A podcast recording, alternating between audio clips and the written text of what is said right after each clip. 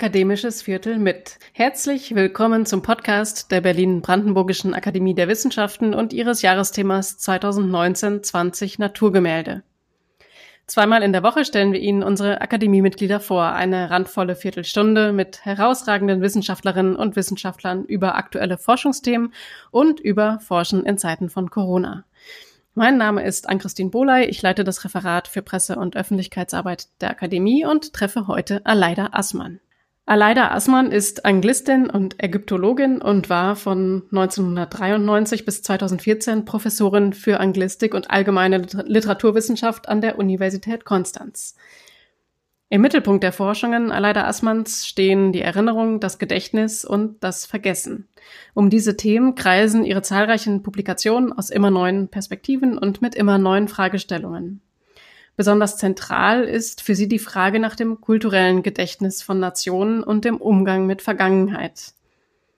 Aber Aleida Assmann ist auch eine wichtige Gesprächspartnerin für aktuelle Fragen, hat etwa angesichts der Flüchtlingsdebatte in ihrem 2017 veröffentlichten Buch Menschenrechte und Menschenpflichten einen neuen Gesellschaftsvertrag vorgeschlagen und sich kürzlich für eine europäische Zusammenarbeit zur Bewältigung der Corona-Krise ausgesprochen. Für ihre Forschungen wurde sie mit zahlreichen Preisen bedacht, oft gemeinsam mit ihrem Mann Jan Assmann. Erwähnen möchte ich an dieser Stelle nur den Friedenspreis des deutschen Buchhandels, den das Ehepaar Assmann vor zwei Jahren, 2018, erhielt. Ausgezeichnet wurden sie für ein wissenschaftliches Werk, das, Zitat, für die zeitgenössischen Debatten und im Besonderen für ein friedliches Zusammenleben auf der Welt von großer Bedeutung ist. Guten Tag, Frau Assmann. Es ist uns eine sehr große Ehre, dass wir Sie in unserem Podcast begrüßen dürfen. Guten Tag, Frau Bulay. Vielen Dank, dass Sie mich in meiner Klause besuchen. Unsere traditionell erste Frage im Podcast geht auch an Sie. Womit beschäftigen Sie sich aktuell? Mit welchen Themen befassen Sie sich im Moment? Das ist eine schöne Frage für uns alle. In diesem Falle muss ich sagen, es hat sehr viel mit Wissenschaftskommunikation zu tun. Das ist ja ein Thema, was für eine Akademie eigentlich ganz zentral ist. Und als ich, als ich in die Akademie kam, hat es mich auch sehr interessiert, speziell was die Kommunikation zwischen Natur- und Geisteswissenschaften anging, bei der es meines Erachtens immer etwas gehapert hat. Äh, inzwischen fokussiere ich mich auf eine andere Wissenschaftskommunikation, nämlich die zwischen dem, was in den Unis abläuft und dem, was außerhalb der Unis abläuft. Also die Diskurse im akademischen Feld und das, was in der Gesellschaft sich abspielt. Und da äh, war für mich nun ähm, 2014 mein Ruhestand eigentlich ein Glücksfall, weil ich äh, da die Erlaubnis hatte, nun auch aus der Universität herauszugehen und mich mehr dem gesellschaftlichen Umfeld zu widmen. Und in diesem Zusammenhang habe ich ähm, ja auch ein Buch geschrieben dann über Europa in der Situation der Krise, in der ich so eine Art Selbstverständigung für mich selber mal versucht habe, warum mir dieses Europa so viel wert ist.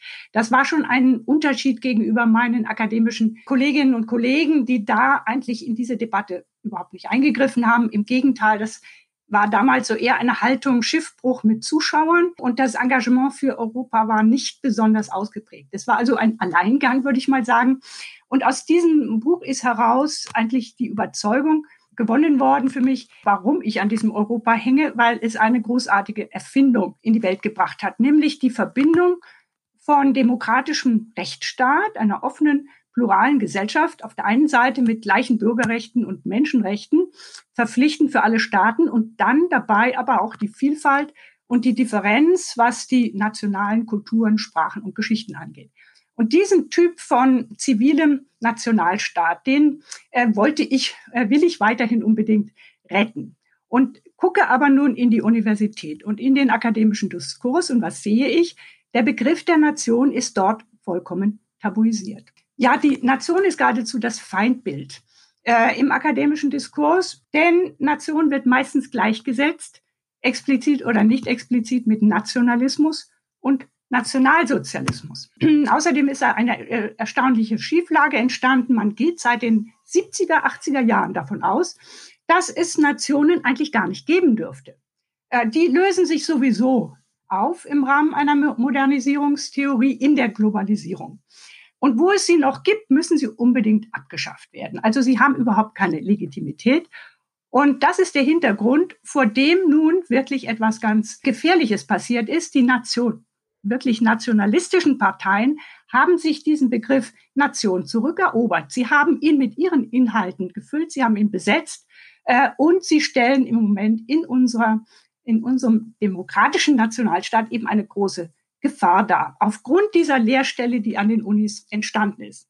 Und nun, ähm, nur um ein äh, Beispiel zu geben, als ich einen politologischen Kollegen mal fragte, wie halten Sie es mit der Nation, dann sagt er aus der Pistole geschossen, für uns gilt immer noch Michael Zürn, ähm, regieren jenseits des Nationalstaats. Und dann habe ich mal geguckt, das Buch ist 1998 erschienen. Also weiterhin ist das der Status quo. Und äh, da hatte ich dann die Idee, wir müssen diesen Begriff wieder neu erobern, zurückerobern. Wir müssen aus dieser postnationalen Situation heraus wir müssen vor allem diesen Begriff wieder ähm, ja, neu erfinden. Und so heißt dann auch mein Buch, und da komme ich endlich zur Antwort Ihrer Frage, die Wiedererfindung der Nation, warum wir sie fürchten und warum wir sie brauchen. Und unter diesem Aspekt ähm, habe ich nun versucht, mir auch ähnlich wie in diesem Europabuch klarzumachen, was es eigentlich mit dieser Blockade ähm, mit gegenüber diesem Nationenbegriff auf sich hat. Ich will das alles den Lesern mal mm, offen auf den Tisch legen, damit sie mitdenken können und dass hier ein, einfach ein neuer Diskursraum entsteht, auch indem man konstruktiv darüber nachdenken kann. Und da sind für mich auch gerade, das geht weit über, auch diesmal über Europa hinaus, auch ähm, amerikanische Publikationen spannend. Äh, ich habe hier zwei Bücher ähm, auf dem Tisch. Eines ist von dem Fukuyama, der hat ein Buch geschrieben, 2018, also ist alles ungeheuer aktuell, über Identity, Contemporary Identity Politics and the Struggle for Recognition. Und das andere Buch heißt, äh, ist von Jill Lepore. Er ist äh, Politologe und sie ist Historikerin. Und das heißt This America, The Case for the Nation. Und das finde ich ungeheuer spannend. Wir haben in USA im Moment genau dasselbe Problem. Denn ein positiver Begriff von Nation ist dort gerade abhanden gekommen. Und das sind nun zwei Bücher, die versuchen, diesen positiven Begriff also zurückzuerobern, genau auf der einen Seite gegenüber einer Identitätspolitik, die die Gesellschaft zerreißt in, in viele kleine Gruppen und, ähm, äh, und auf der anderen Seite natürlich gegen auch ein America First ähm, Modell, wie es Trump jetzt verkörpert, das ist genau das, wogegen diese Historikerin Jill Lepore anschreibt, um ihr Amerika zu retten. Also diese beiden amerikanischen Bücher, mit denen ich mich da unterhalte, die haben ein ähnliches äh, Problem, wenn auch jeder eine ganz andere Lösung vorschlägt. Das finde ich aber sehr interessant, äh, überhaupt jetzt mal solche Modelle zu diskutieren. Und ähm, ich erhoffe mir davon auch so etwas wie eine bessere Zusammenarbeit zwischen den Disziplinen. Da sind wir wieder bei der Wissenschaftskommunikation. Ich möchte gerne eigentlich alle mitnehmen. Äh, die unterschiedlichen Disziplinen in der Universität, aber dann eben auch den Brückenschlag in die äh, Gesellschaft. Denn das sind eigentlich Themen, die sollten die Wissenschaftler nicht unter sich selber ausmachen. Wie kommen Sie denn äh, zu Ihren Themen? Das sind ja immer sehr große, übergreifende Themen und mich würde interessieren, ähm, wie Sie diese generieren. Also was muss geschehen, äh, damit Sie anbeißen an einer Stelle und dort ein Interesse entwickeln, weiter zu forschen und der Sache nachzugehen?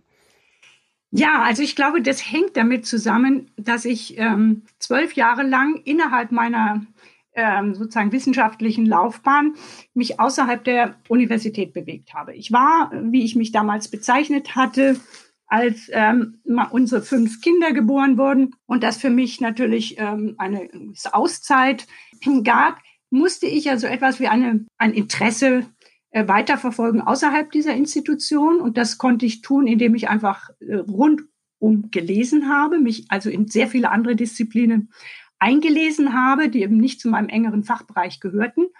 Und das äh, hat mir in gewisser Weise einen Vorsprung beschert. Ich war zwar aus meiner eigenen, aus meinem eigenen Fach rausgeworfen, aber ich konnte doch ähm, zu vielen anderen Fächern einen Zugang finden. Das hat mir wahrscheinlich so eine generalistische, einen generalistischen Blick ähm, mitgegeben. Der andere Punkt war wohl der, dass äh, wenn man mit Kindern umgeben ist, äh, man ja viel stärker geerdet ist und ich mir immer wünschte, dass äh, ich vielleicht etwas äh, entwickeln, schreiben und diskutieren könnte, was meine Kinder auch interessiert. Ob mir das gelungen ist, weiß ich nicht. Aber es war jedenfalls ein sehr guter, äh, wenn man so will, ein Maßstab oder eine Perspektive, an der ich, an die ich mich gehalten habe. Aktuell befinden wir uns ja jetzt in einer ganz neuen und äh, auch sehr plötzlichen Krise. Wie schätzen Sie die Pandemie ein für jetzt Stichwort kulturelles, für das kulturelle Gedächtnis Europas? Wagen Sie schon eine Aussage darüber, wie dieses Ereignis in unser Gedächtnis eingehen wird, welche Traumata daraus möglicherweise erwachsen, aber auch welche Chancen?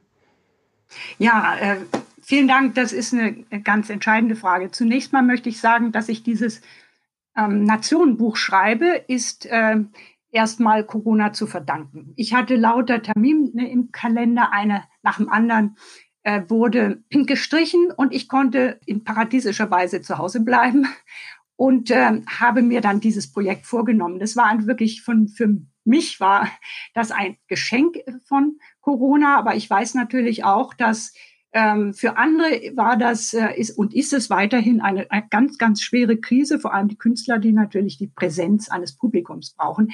Wir Wissenschaftler schreiben Bücher und das können wir eben auch in diesen Zeiten weiter tun. Da gibt es eine äh, grundsätzliche Ungerechtigkeit, äh, die ich vollkommen verstehe. Aber die äh, Corona-Krise interessiert mich deswegen auch besonders, weil ich am 5. Ähm, März, das war also nicht so lange her eine neue Arbeitsgruppe, eine Forschergruppe gegründet habe, eine fünfköpfige äh, zum Thema Gemeinsinn.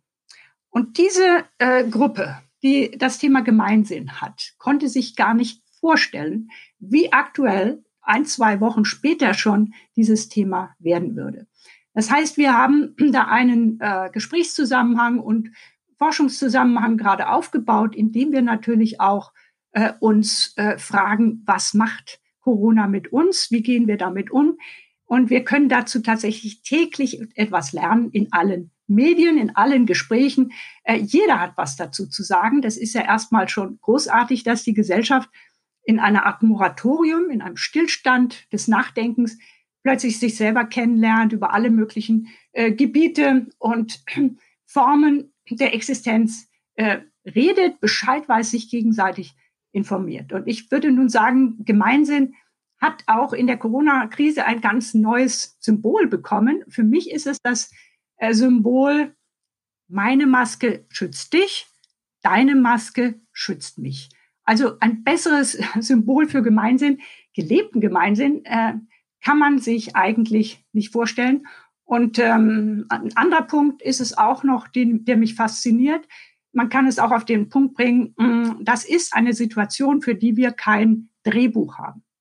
Das heißt, wir haben diese Situation alle nicht erlebt. Jeder muss tasten. Wir haben Spezialisten und dennoch, es geht eigentlich ähm, darum, ähm, gemeinsam einen Weg zu finden. Und äh, dieses Fehlen eines kulturellen Musters. Nach, natürlich erinnern wir uns schon sofort daran. Mm, wir denken an die spanische Grippe. Wir denken aber auch wie Angela Merkel an das Ende des äh, Zweiten Weltkriegs, was jetzt am 8. Ähm, Mai ja auch ak aktuell wieder wird. Also wir, welche Bezugspunkte haben wir überhaupt, um uns in dieser Situation historisch zu verstehen? Und welche neuen, und das ist das Spannende, welche neuen Bezugspunkte entwickeln wir und welche neuen kulturellen Modelle in Form von Solidarität vor allem können wir daraus auch mitnehmen? Es ist schön zu hören, dass Sie da auch Chancen äh, sehen können, auch für die Zukunft. Frau Aßmann, wir sind leider schon am Ende unserer Viertelstunde angekommen. Ich hätte Ihnen gerne noch sehr viel mehr Fragen gestellt, aber zum Glück kann man sie ja häufiger mal erleben und hören auf verschiedenen Kanälen. Jetzt für den Moment danke ich Ihnen ganz herzlich für das Gespräch. Ich danke Ihnen sehr. Das war auf ein akademisches Viertel mit der Podcast von Berlin-Brandenburgischer Akademie der Wissenschaften und Jahresthema 2019-20 Naturgemälde. Wir danken Ihnen fürs Zuhören und freuen uns, wenn Sie auch beim nächsten Mal wieder dabei sind. Bis dahin, bleiben Sie gesund.